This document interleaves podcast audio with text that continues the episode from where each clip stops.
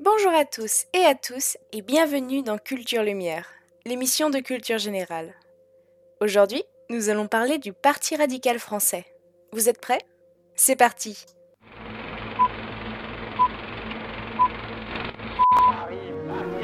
Aucune femme ne recourt de gaieté de cœur à l'avortement. Pour nos auditeurs les plus âgés, vous avez sûrement connu ou entendu parler du Parti radical. Peut-être même que vous avez votre carte d'électeur là-bas. À vrai dire, il a existé jusqu'en 2019, donc il y a pas vraiment longtemps. Nous allons voir aujourd'hui qu'est-ce que ce parti, son histoire, et aujourd'hui pourquoi on n'en parle plus alors qu'il était actif. Déjà, quand je vous dis parti radical, vous pensez à quoi? Vous dites sûrement, euh, ouais, c'est un parti de droite, nationaliste ou quelque chose comme ça, non? Bah du coup, pas du tout. Le parti a été fondé en 1901 par des radicaux qui à l'époque représentaient l'extrême gauche de l'hémicycle. Le mot radical aujourd'hui, c'est quelqu'un d'extrême qui voit que ses idées à lui, mais à l'époque, ça voulait pas du tout dire cette chose-là. Radical, ça signifie revenir aux racines, rechercher le fondement de quelque chose. Mais de quelles racines se revendiquent les radicaux? Eh bien, les racines de la République. Au XIXe siècle, le terme désigne, je cite, la doctrine de ceux qui revendiquent l'héritage de 1789, marqué en particulier par l'anticléricalisme et la défense du suffrage universel. De nos jours, il correspond à une doctrine fondée sur l'attachement à la démocratie, à la propriété privée et la laïcité de l'enseignement. Ces valeurs ont évolué au cours du siècle et je vais vous expliquer pourquoi. Le Parti radical français tire, comme on peut l'imaginer, ses idées du siècle des Lumières, avec Voltaire, Rousseau, Montesquieu, il commence à vraiment se former un groupe d'idées et de réflexions à partir de 1840 avec l'ère industrielle, et elle va surtout voir le jour et être le symbole de la Troisième République. D'ailleurs, on peut noter que euh, ce parti radical s'inspire d'abord d'un parti qui existait à Londres par rapport aux idées de monarchie parlementaire. D'ailleurs, ils vont aussi inspirer d'autres pays comme la Belgique ou la Suisse.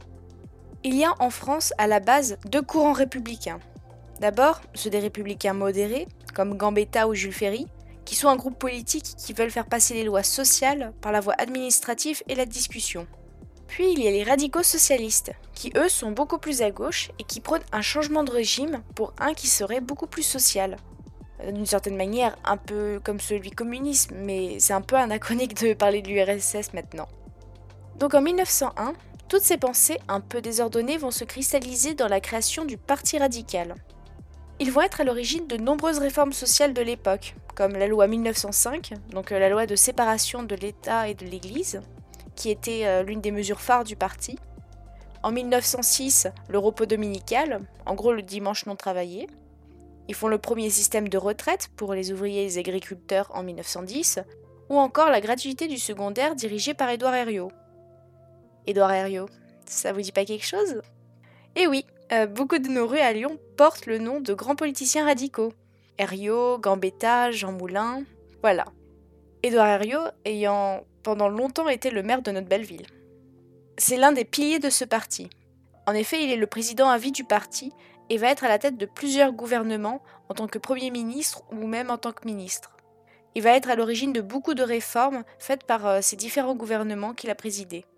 Le parti va atteindre son apogée de sa popularité pendant l'entre-deux-guerres, avec des mesures sociales qui permettent d'améliorer l'emploi et font aussi la reconstruction des villes endommagées.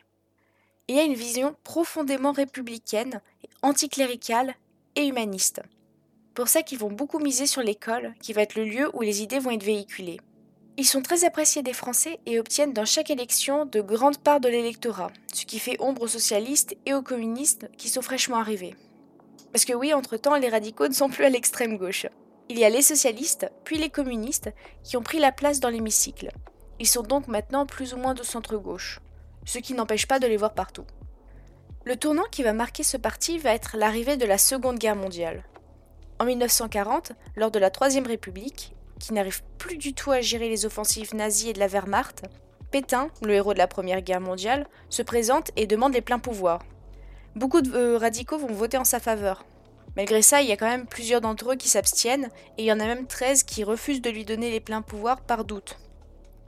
Après que Pétain ait accepté l'annexion de la France par les nazis et qui coopère avec eux, plusieurs des radicaux vont partir en résistance, comme euh, Jean Moulin ou Pierre Mendès France et d'autres noms un peu moins connus.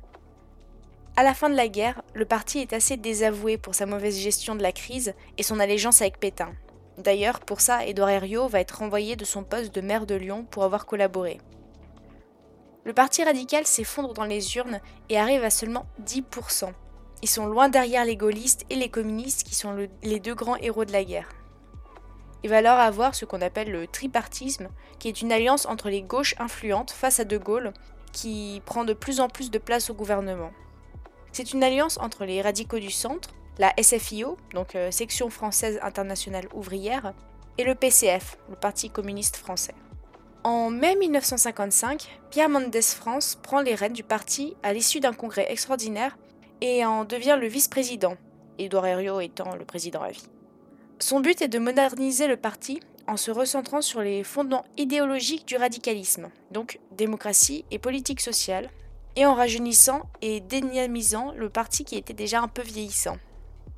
À partir des années 50, le parti est en progressive baisse, il y a de plus en plus de disputes internes entre les membres.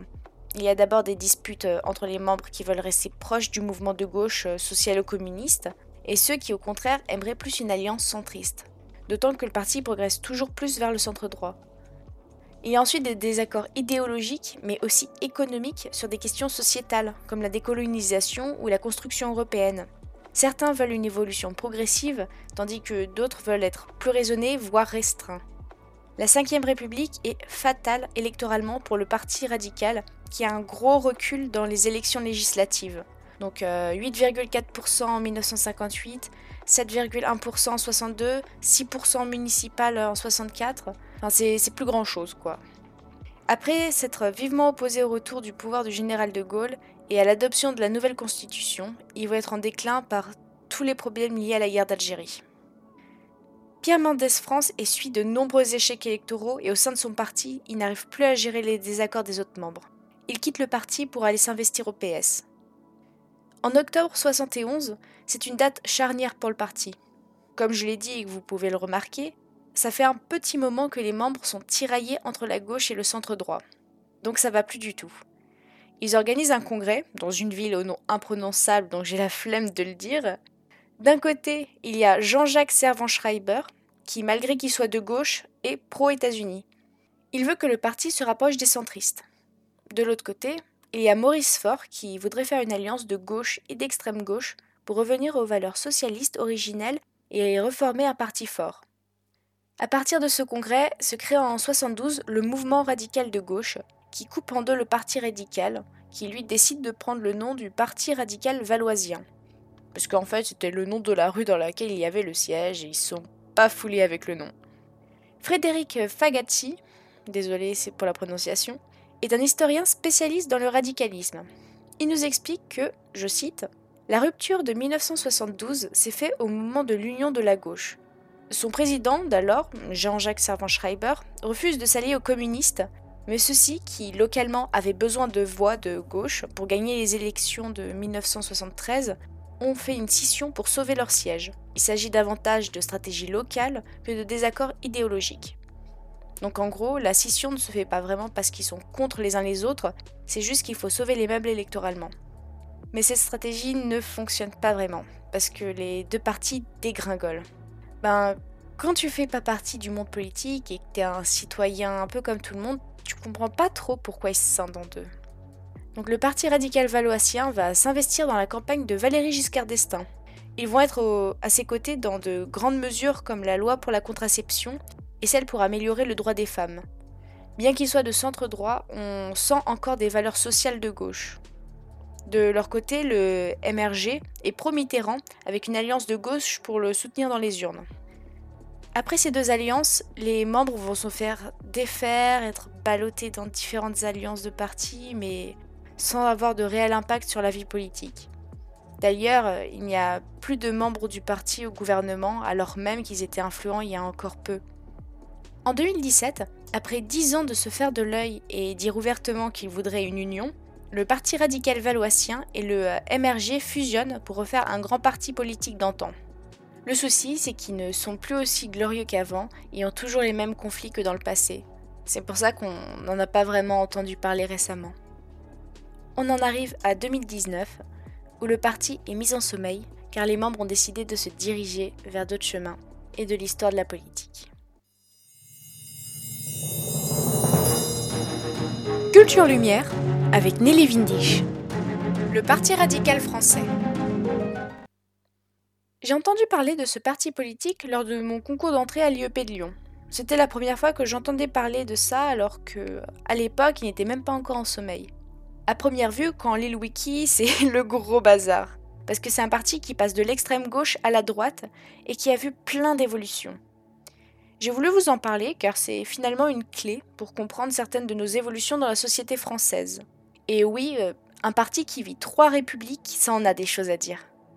J'avais envie de vous parler de ce parti qui a connu des grandes figures et qui, on ne va pas se le cacher, est un peu lié à notre ville. Regardez les noms des grands arrêts de métro, de tram. Beaucoup sont des personnes qui sont du Parti radical, ou en tout cas des figures de la Troisième République. Bon, bien sûr, il y en a d'autres, mais vous avez l'idée. Dans mes recommandations du jour, je vais vous parler de deux séries qui parlent très bien de la politique avec des détails qui font dans les couloirs des parlements ou des acteurs. La première est la série House of Cards. Cette série commence à être pas mal connue et j'en entends beaucoup de bien. Ça parle de protagonistes qui travaillent au gouvernement de Washington. On y voit tous les dessous de la politique, les interactions entre les membres, les différentes organisations, mais aussi les états d'âme de ces personnages. La série est disponible sur Netflix si ça vous intéresse. Je voulais aussi vous parler de la série française du même genre, Cocorico, c'est Le Baron Noir. La série est un peu moins connue, mais tout aussi sympa, avec Cad comme acteur principal. On y voit l'épopée politique et judiciaire de Philippe Ricvert, député maire du Nord. Lors de l'entre-deux-tours des élections présidentielles, il voit son avenir politique s'effondrer lorsque son mentor, un candidat de gauche, le sacrifie pour sauver son élection. Il est déterminé à réinventer une carrière et utiliser l'élection et les temps forts politiques pour s'imposer pas à pas. Cette série montre bien les enjeux français des élections et comment les candidats travaillent. Si en tant que bon citoyen vous êtes intéressé par euh, comment ça marche, je vous conseille vraiment cette série. Voilà, c'est la fin de notre sixième épisode de Culture Lumière. J'espère que ça vous a plu et que vous avez découvert de belles choses que vous pourrez ressortir à midi à table. Je vous souhaite une bonne journée et à la semaine prochaine.